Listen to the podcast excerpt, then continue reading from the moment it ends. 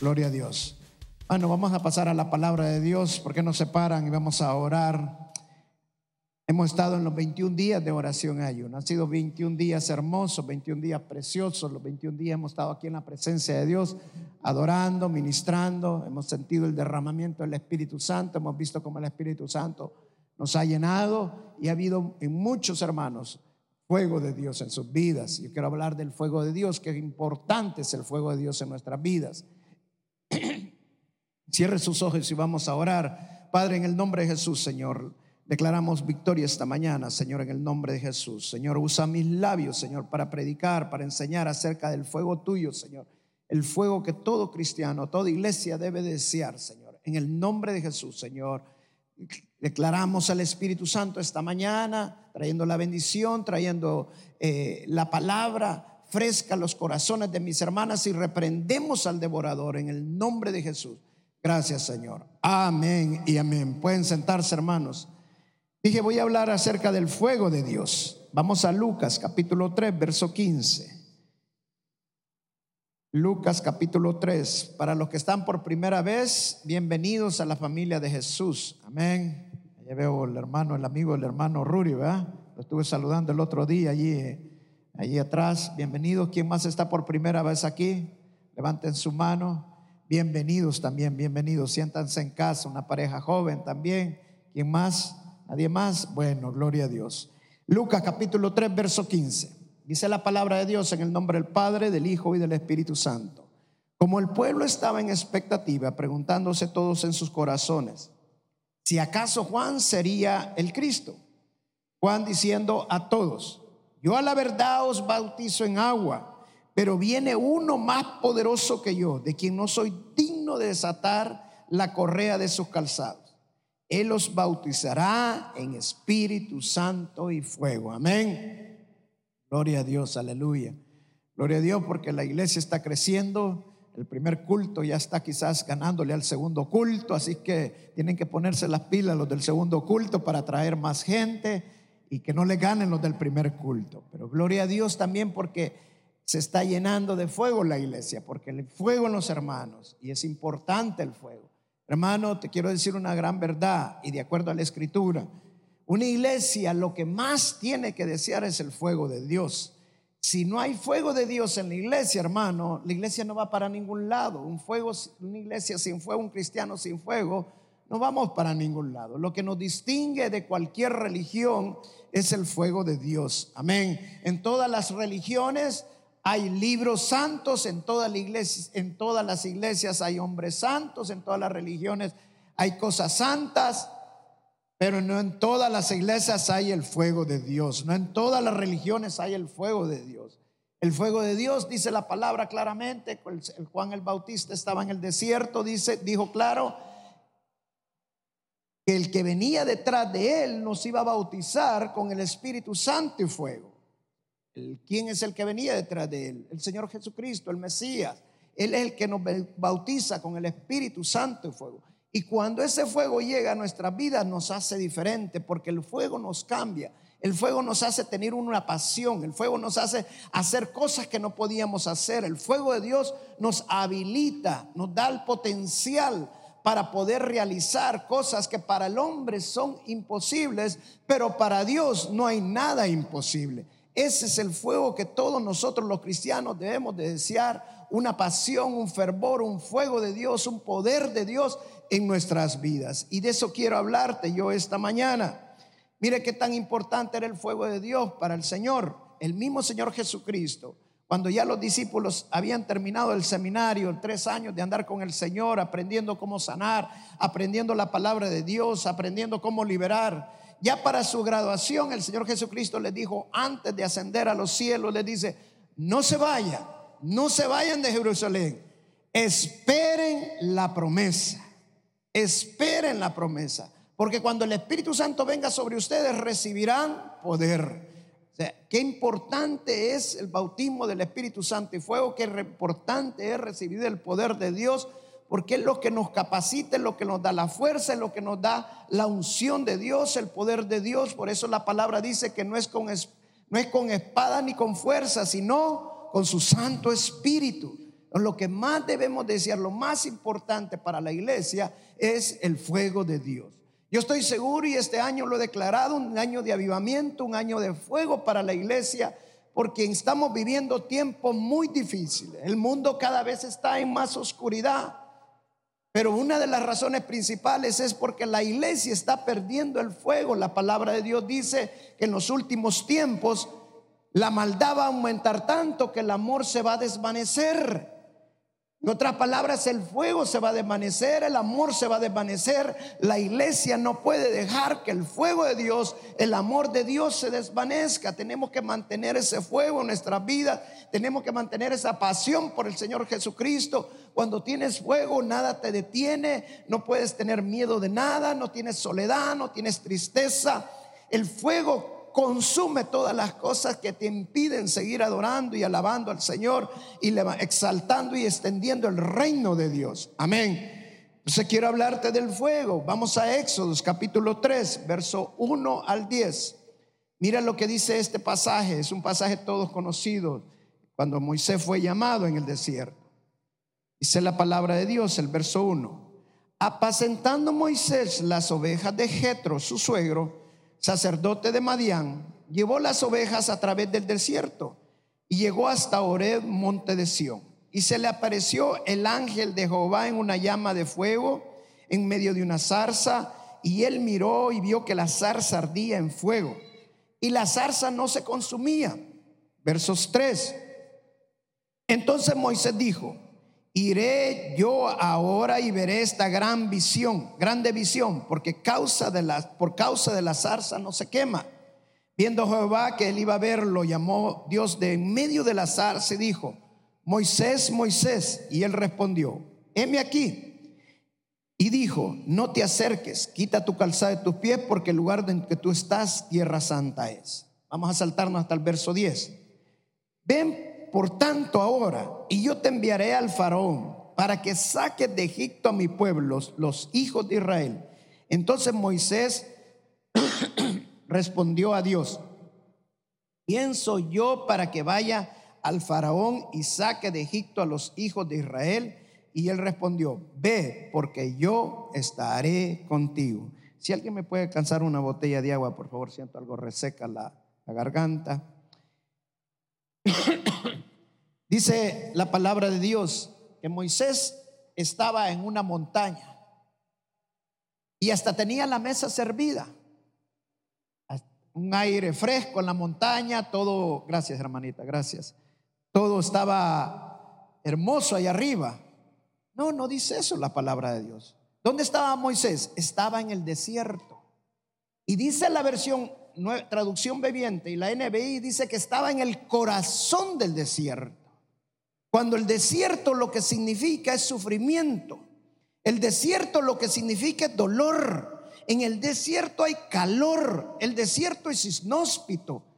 El desierto es sufrimiento. Espiritualmente, cuando estás en el desierto, estás en los momentos más difíciles de tu vida. Y cuando estás en el corazón del desierto, estás en lo peor de lo peor. Ya tocaste fondo.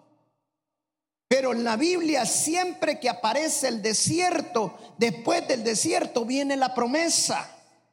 Cuando el pueblo de Israel salió de Egipto para llegar a la tierra de Canaán, tuvieron que pasar primero el desierto. No puedes llegar a la promesa si no pasas el desierto. Y el desierto, que es dolor, que es sufrimiento, muchas veces nosotros no lo queremos pasar porque a nadie le gusta sufrir. Las iglesias nos hemos, nos hemos especializado, nos estamos haciendo especialistas en que la gente no pase el desierto, pero muchas veces es importante que pases el desierto, porque en el desierto el corazón se ablanda, en el desierto que se consumen las cosas que no están bien en nuestras vidas y vienen cambios en nuestras vidas, vienen momentos en los cuales tú solamente en el desierto pudiste abrir tu corazón, solamente en el desierto pudiste percibir que la zarza estaba en La zarza es un arbusto. La zarza estaba encendida, estaba en llamas. Muchos pasaron por la zarza, pero no lo vieron. Pero Moisés tenía 40 años en el desierto y Moisés sí vio la zarza. Moisés sí vio que allí estaba la presencia de Dios. Que no te pase como los que pasaron por la zarza, pasaron donde estaba la presencia de Dios, pero no vieron que la presencia de Dios estaba allí. No percibieron que la presencia de Dios estaba en ese lugar. Hermanos, estamos en tiempos que ya no estamos para entretener a la gente. Estamos en tiempo para que la gente perciba la presencia de Dios, para que la gente reciba el fuego de Dios, para que el Espíritu descienda, Espíritu Santo descienda en sus vidas. ¿Me dejan tomar agua, por favor?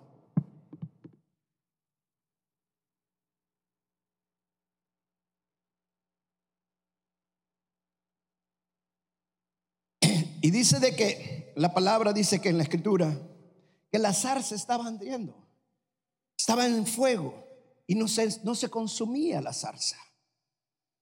Y Moisés le llamó la atención ver la zarza, que no se consumía la zarza.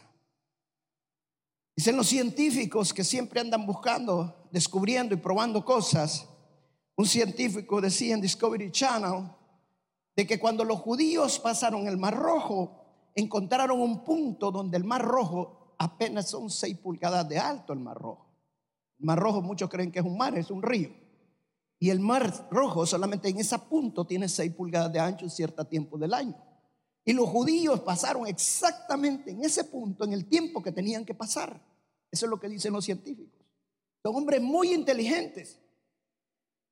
Ahora yo les pregunto a los científicos que son hombres muy inteligentes. Wow, si el pueblo de Dios pasó en seis pulgadas, pues que explíquenme el milagro tan grande que hizo el Señor para inundar al ejército del faraón con seis pulgadas de agua. Ese es el Dios que nosotros tenemos. Ese es el Dios milagroso que nosotros tenemos. Y el mismo científico dice que en el desierto las zarzas, los arbustos, continuamente se encienden de fuego por el sol y el calor. Y que justamente eso fue lo que pasó con Moisés.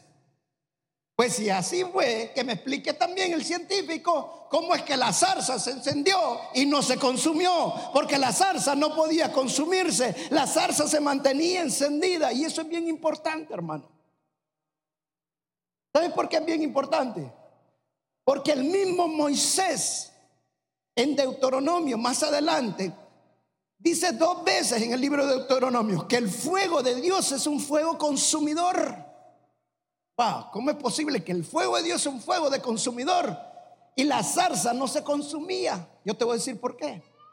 Porque el fuego de Dios fue diseñado para consumir personas, no para consumir cosas, no para consumir animales. Él quiere consumir a lo que ha hecho imagen y semejanza de Él. Él lo quiere consumir para que nosotros cambiemos. Cuando el fuego de Dios te consume, te cambia. Cuando el fuego de Dios te consume, las cosas que están mal cambian en nuestra vida porque todo el fuego siempre transforma las cosas. La leña se transforma en cenizas. Así es el fuego de Dios en nuestras vidas.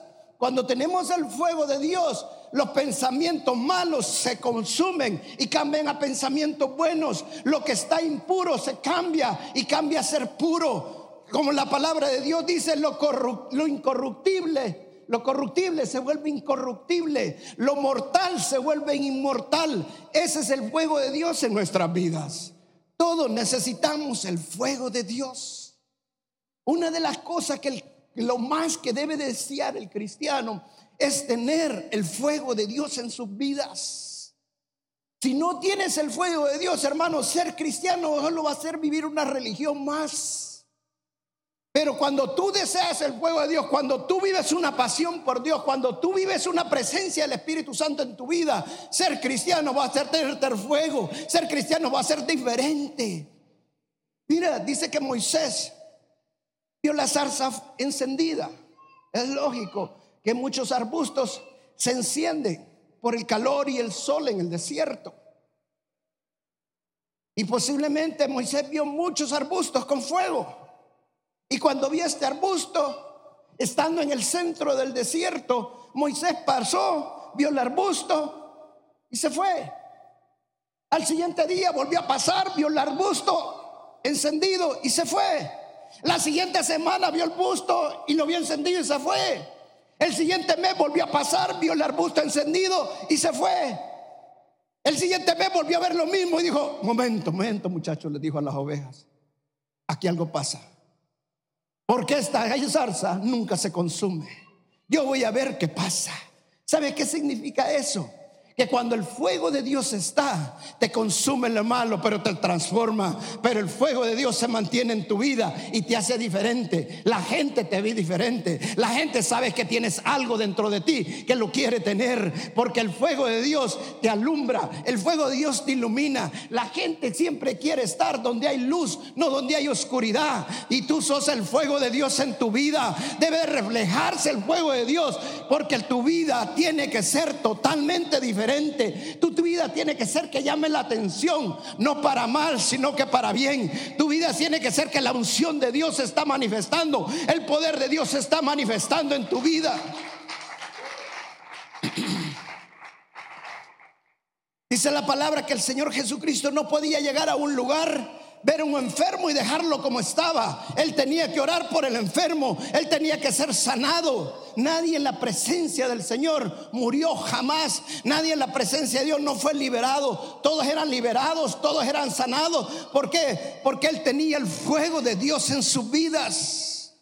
Cuando el fuego de Dios está en tu vida, tú oras, tú impones manos por los que estás enfermos, liberas a los que están endemoniados, tú oras por las familias, traes prosperidad a las vidas en el nombre de Jesús. Porque ese es el fuego de Dios en nuestras vidas, es el reino de los cielos extendiéndose. Y no puedes dejar que las cosas sigan como siguen. Cuando empezamos el ayuno, la primera prédica que di en el ayuno fue, sean transformados durante este ayuno. Tiene que venir una transformación a nuestra vida durante este ayuno. Y fue mi oración durante el ayuno. Me gocé el día de ayer cuando una hermana dio un testimonio. Y el testimonio de ella era que ella entró al ayuno para pedirle a Dios que la transformara. Porque por su carácter su familia estaba sufriendo. Y que ahora había sido transformada. Y las cosas eran totalmente diferentes en su familia. Y que las ventanas del cielo se estaban abriendo. ¿Sabe qué es eso? Eso es el fuego de Dios. Ese es el fuego de Dios, porque el fuego de Dios te consume. Cuando realmente tienes el fuego de Dios, ya no puedes ser igual como antes. Yo no, no consiento yo, como hay cristianos que todavía dicen, al Señor acepta el Señor, pero yo soy enojado y a mí nadie me va a cambiar. ¿Sabes por qué no te puede cambiar nadie? Porque el fuego de Dios no ha llegado a tu vida. Pero cuando el fuego de Dios está en tu vida, todo lo nejón, todo lo bravo que sos se va a ir de tu vida. Porque Dios convierte el enojo en alegría, el llanto en gozo. El Señor todo lo que está mal lo hace para bien. Y eso es lo que hace el fuego de Dios en nuestras vidas. Él todo lo que quiere es cambiarlos. A mí se me enseñó cuando empecé en el Evangelio. El Evangelio no es una religión. El Evangelio es una relación. Y empecé a buscar al Señor en una relación. Empecé a buscar al Señor en leyendo la palabra de Dios. Y escudriñaba la palabra de Dios. Y buscaba conocer de la palabra de Dios. Pero nunca nadie me explicó que necesitaba el fuego de Dios para tener una relación más íntima con el Señor. Dice que Moisés cuando le dijo al Señor y lo llamó Moisés, Moisés, te llamo para que vayas a libertar a mi pueblo de Egipto. Dice la palabra de Dios que Moisés le dijo al Señor, ¿y yo cómo, Señor? Moisés había estado 40 años como príncipe, 40 años en el desierto. Moisés sabía lo que Egipto era, sabía del ejército más poderoso del mundo en esa época. ¿Cómo lo voy a lograr? Y el Señor le dice, así como tú me ves en la zarza ardiendo y yo estoy en la zarza ardiendo, así voy a estar yo en tu vida. Y mientras yo esté contigo, si yo te mando a hacer algo y yo esté contigo, no te preocupes, porque yo voy a extender mi brazo para que mi pueblo sea extendido y te voy a usar a ti. Ese es el fuego que nosotros debemos de desear, hermanos. Ese es el fuego que nosotros tenemos que buscar. Un hombre pastor ahora, no sé cuántos lo conocen, John Hardy, está un testimonio tremendo. Él estaba en la Army, tomaba mucho, era alcohólico. Y la mamá de él era pentecostal, pero pentecostal, pentecostal, pentecostal, de esas bien metidas en la iglesia. Y la mamá de él oraba y oraba y oraba por su hijo para que viniera a los pies del Señor. Un día, en medio de una borrachera, mire lo que pasó con John Hardy, testimonio que él lo cuenta personalmente. Dice que venía pasando por una iglesia y cuando venía pasando por la iglesia sintió algo que le dijo, tienes que entrar a ese lugar. Y él se partió. Dice que la iglesia tenía esas puertas que solo se empujan así, son dos puertas. Y él dijo, yo voy a entrar a esta iglesia a ver qué es lo que hay aquí. Y cuando empujó la puerta no pudo entrar. ¿Qué pasa? Dijo. Vino y hizo más fuerte y ¡pum! le empujó y no pudo entrar. Vio por los vídeos si alguien la estaba deteniendo y vio dos viejitas nada más que estaban paradas a la orilla de la puerta viéndolo a él peleando con la puerta. Se queda John Hardy un momento así parado. Ya la borrachera se le estaba saliendo cuando de repente escucha una voz y le dice, si entras allí, jamás vas a volver a salir. Y Noé le dijo, yo quiero entrar. Y esta vez empujó las puertas y entró y jamás volvió a salir. Y ahora predica la palabra de Dios, porque el fuego de Dios lo llenó en su vida. Hermano, cuando tú recibes el fuego de Dios, tu vida cambia. Tu vida es diferente. Hay una pasión. Los pastores tenemos que estar llenos del fuego de Dios, porque somos los que predicamos la palabra, somos los que llevamos el fuego de Dios, somos los que impartimos el fuego de Dios. Moisés estaba lleno de la presencia y del fuego de Dios. Mire cómo era tremendo Moisés. Después de sacar, sacar al pueblo, llegó un momento que Dios ya no iba a ir con él. Pero Moisés estaba acostumbrado al fuego de Dios. Moisés estaba acostumbrado a su presencia. Así es como los cristianos debemos de vivir acostumbrados a la presencia de Dios. Y Moisés le dice a Dios, Señor, yo no voy si tú no vas conmigo. Yo no puedo ir, Señor, si tú no vas conmigo. Esa es la pasión que tenemos por nuestro Señor. Solamente si Él está con nosotros podemos hacer las cosas. Porque Él es más grande que mí, Él es más poderoso que mí, incluso más fuerte que el que está contra mí. Pero si Él está conmigo, el que está contra mí no me puede hacer nada. Por eso deseo el fuego de Dios en mi vida. Durante los 21 días estuve enseñando a los hermanos cómo recibir el fuego de Dios, cómo ser llenos del fuego de Dios. Porque es importante que recibamos el fuego de Dios. Pero ahora quiero enseñarles lo más importante. Una vez recibes el fuego de Dios, porque mira, lo he visto de muchas maneras. Con solo que desees estar cerca de Dios, con solo que desees buscar de Dios y pongas tu diligencia, pongas tu esfuerzo para estar en la presencia de Dios, no te preocupes el Señor está más deseoso de darte fuego que lo que tú quieres recibir fuego. Escucha bien eso. El Señor está más deseoso de darte fuego que lo que tú estás deseoso de recibirlo. Pero tienes que colaborar también. Y cuando tú buscas y buscas y buscas y buscas, la palabra dice, el que busca, haya. El que toca, se le abrirá. El que pide, se le dará. Eso significa que el Señor siempre va a responder. Y cuando tú buscas y buscas y buscas, hermano, el Señor te va a llenar de su fuego. Porque el Señor te quiere con fuego, una zarza ardiendo. Una zarza que llama la atención, una zarza que sea diferente. Pero no dejes que ese fuego se apague. Amén. Vamos a 1 Tesalonicenses capítulo 5. 1 Tesalonicenses capítulo 5.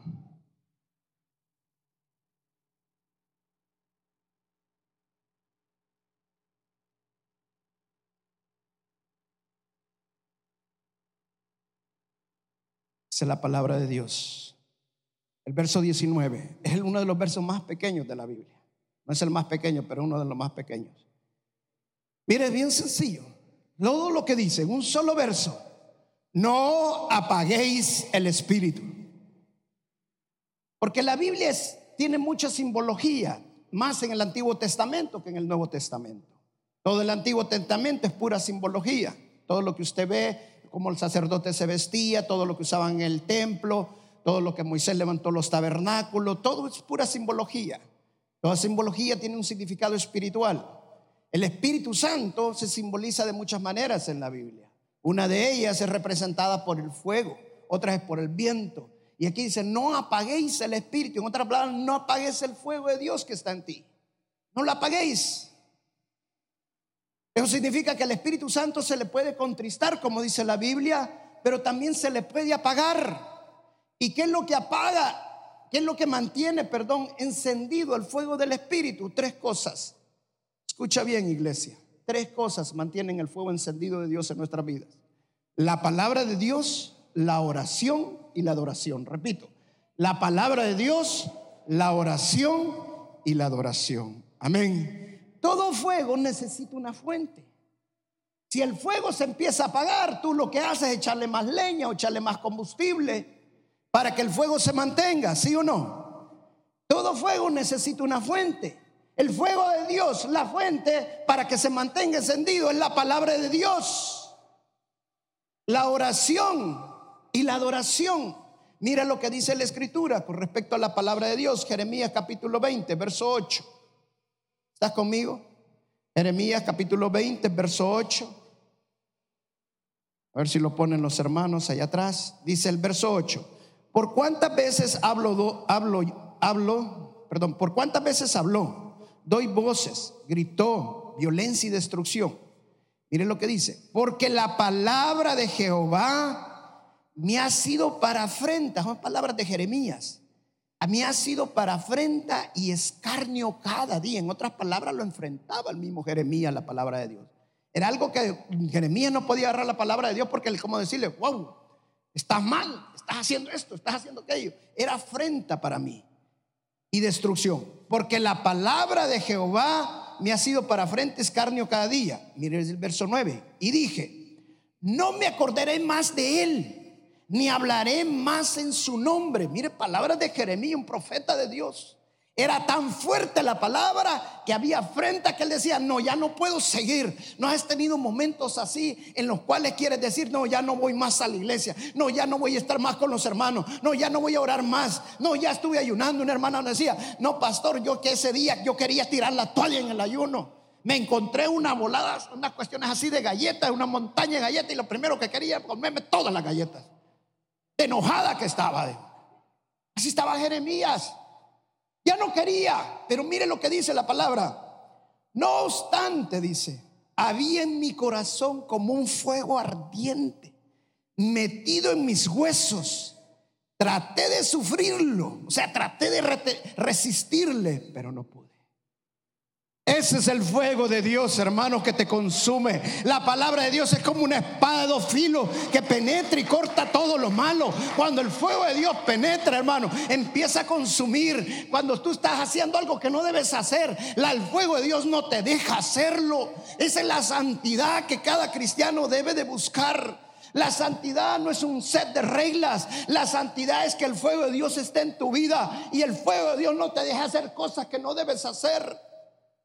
Cuando no tienes el fuego de Dios encendido en tu vida, aunque tengas la palabra y la palabra, pero no tienes el fuego encendido, vas a hacer un montón de cosas porque caminas bajo la ley y no caminas bajo la gracia de Dios. Pero cuando tienes el fuego de Dios encendido en tu vida, van a haber cosas que no vas a poderlas hacer, que las hacías antes, pero el fuego de Dios está consumiendo todo eso malo y te emborrachabas antes, hoy no puedes emborracharte. Hacías droga antes, hoy ya no puedes hacer droga porque el fuego de Dios no te deja. Hacías pornografía, hoy ya no puedes. Quieres intentarlo, pero tiemblas. Quieres hacer algo, pero no puedes. Empiezas a sudar. Es el fuego de Dios que no te deja hacer lo que no tienes que hacer. Porque el Espíritu Santo que está en ti te anhela. Y dice la palabra que el Espíritu Santo no nos va a dejar pecar. Hermano, esto no es de una religión, esto es de vivirlo. Y la única manera que lo podemos vivir es teniendo el fuego de Dios en nuestras vidas. La segunda cosa, yo decía, era la oración. Justamente en Primera de Tesalonicenses, estamos en el, capítulo, el versículo 19, el capítulo 5, verso 19. Dos versos antes dice, orá sin cesar. Y Apocalipsis capítulo 8 dice que nuestras oraciones suben como incienso a la presencia de Dios. Las oraciones mantienen el fuego de Dios encendido. Cuando una persona ya no le parece, se vuelve apático a las cosas de Dios, cuando una persona va, camina en la carne, con todo el mundo se anda peleando, con todo el mundo se anda discutiendo. ¿Sabe qué significa eso? Esta persona no está leyendo la palabra de Dios ni está orando. Porque cuando tú oras, cuando usted está leyendo la palabra de Dios y oras y oras y lees la palabra de Dios, hermano, por mucho que te ofendan, tú le vas a dejar toda la justicia al Señor y vas a amar a tu hermano y le vas a dar un abrazo y le vas a dar un beso. Y dice la palabra, ora por tus enemigos. ¿Será posible que usted pueda orar por sus enemigos? ¿Será posible? Amén. Ojalá lo quiera ver en esa situación cuando venga a hablar conmigo. Amén. Gloria a Dios. Y la tercera, ¿cuál es? La adoración. Mire lo que dice Levítico capítulo 6, verso 8. Dice la palabra. A, capítulo 6, verso 8, Levíticos. Habló a un Jehová a Moisés diciendo, manda a Aarón y a sus hijos y dile, esta es la ley del holocausto. El holocausto estará sobre el fuego encendido sobre el altar toda la noche hasta la mañana. El fuego del altar arderá en él. Y el sacerdote se pondrá sus vestiduras de lino y vestirá calzoncillos de lino sobre su cuerpo. Y cuando el fuego hubiere consumido el holocausto, apartará él las cenizas de, sobre el altar y las pondrá junto al altar. Después se quitará sus vestiduras y se pondrá otras ropas y sacará la ceniza fuera del campamento a un lugar limpio. Y el verso 12 dice, y el fuego encendido sobre el altar no se apagará sino que el sacerdote pondrá en él leña cada mañana y acomodará el holocausto sobre él y quemará sobre él la grosura de los sacrificios de paz. El fuego arderá continuamente en el altar y no se apagará. Wow.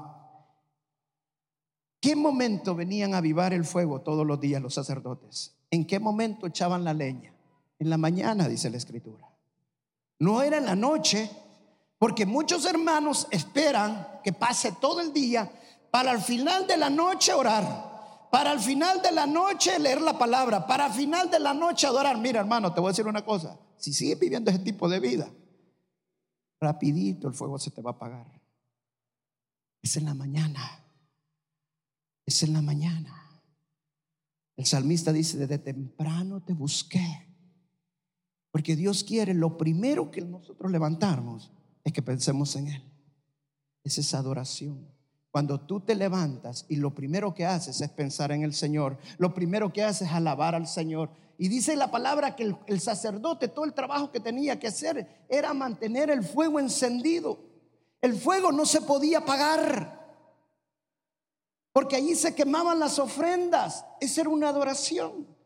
El quemar ofrendas a Dios era una forma de adoración en el Antiguo Testamento. Hoy nosotros adoramos al Señor alabándolo porque ya no hay sacrificio. El único sacrificio que podía ser para nosotros es el que hizo el Señor Jesucristo en la cruz del Calvario.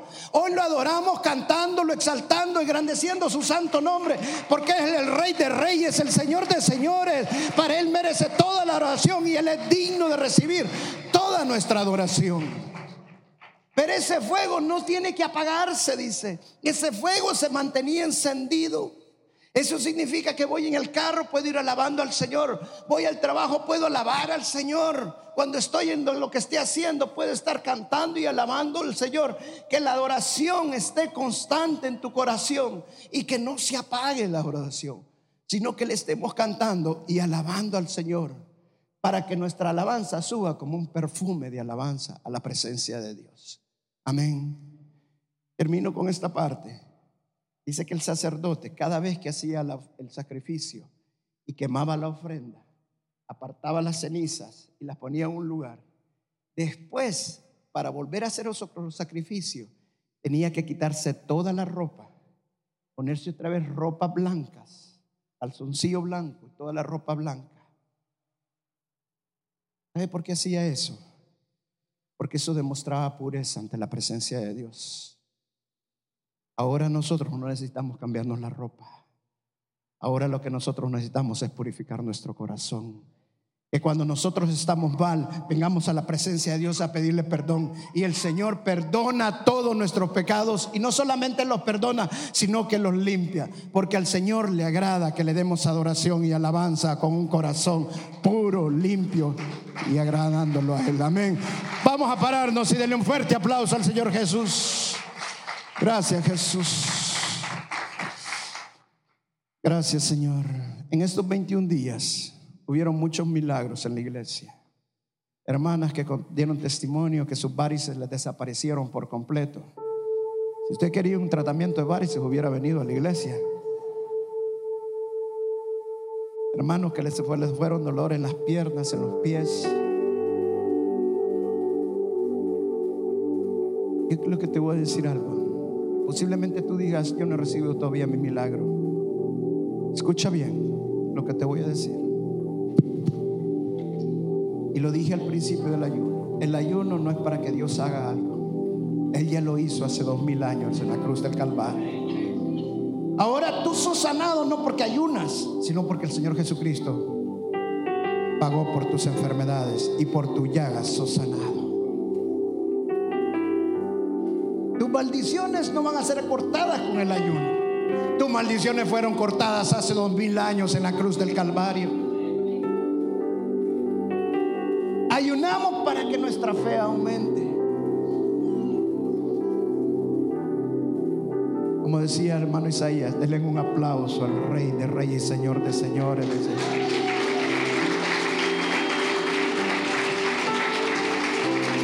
Cuando él empezó, escuche bien esto lo que le voy a decir, cuando él empezó el ayuno, creo que teníamos el segundo o tercer día cuando le vino un problema en el ojo.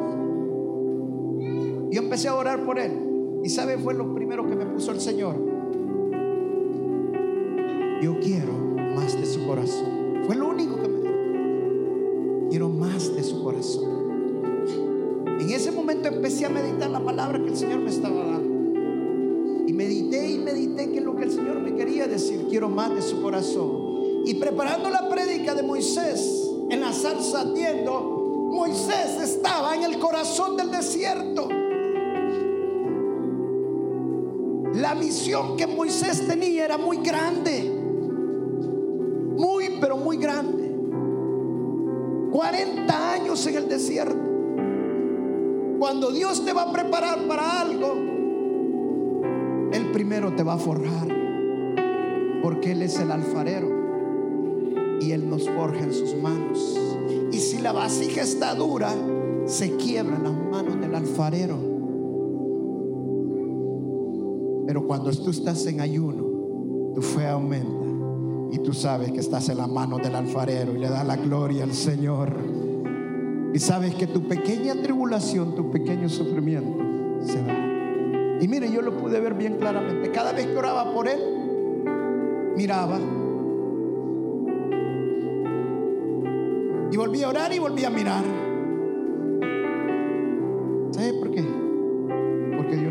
¿te das cuenta? Todavía estoy en control de tu vida.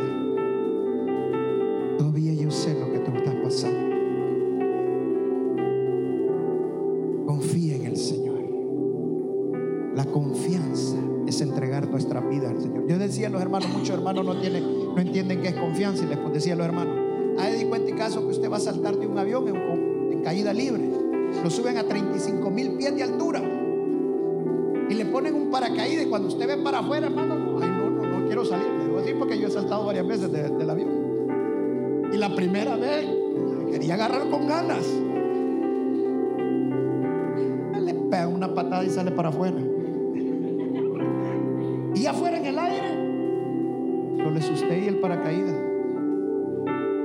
Confiar en Dios. Cuando usted decide que usted le va a dejar las cosas al Señor, ya solo es usted y Dios. Y el paracaídas se va a Pero dice Dios que la tentación no va a ser más grande. ¿Sabe qué significa? Que el Señor nunca va a dejar que usted se estrelle. Paracaídas, justamente antes que usted se vaya a estrellar. Él lo quiere forjar. Así como hacen las águilas cuando entrenan a sus aguilitas a volar. La águila agarra a la aguilita y lo lleva 30 mil pies de altura. lo suelta. Y ahí viene la aguilita. Apenas, apenas. Y cuando ya va a caer, bien, chum, vuelve a agarrar la águila. Y lo vuelve a llevar otra vez arriba. Y así lo vuelve a tirar. Y toda la aguilita toda asustada, así como dice nieto, hay veces, tengo medio. Y la aguilita viene para abajo, para abajo, para abajo, y ya para que ¡fum! Pero llega un momento que lo tira. Y la aguilita de estar dando va agarrando fuerza. Y en una de esas empieza a volar. Y empieza a volar. Y vuela. Y el águila está cerca, esperando que no. Pero ya vuela. Y la aguilita de voltea a ver a su mamá y le dice, ya puedo mamá. Ya puedo mamá. Eso es lo que el Señor quiere hacer en nuestras vidas. Él quiere que nosotros tengamos el fuego de Dios en nuestras vidas. Que deseemos ese fuego. Pídele al Señor si no tienes el fuego de Dios. Tener el fuego de Dios. Qué triste ser cristiano, conocer la palabra y jamás haber tenido el fuego de Dios.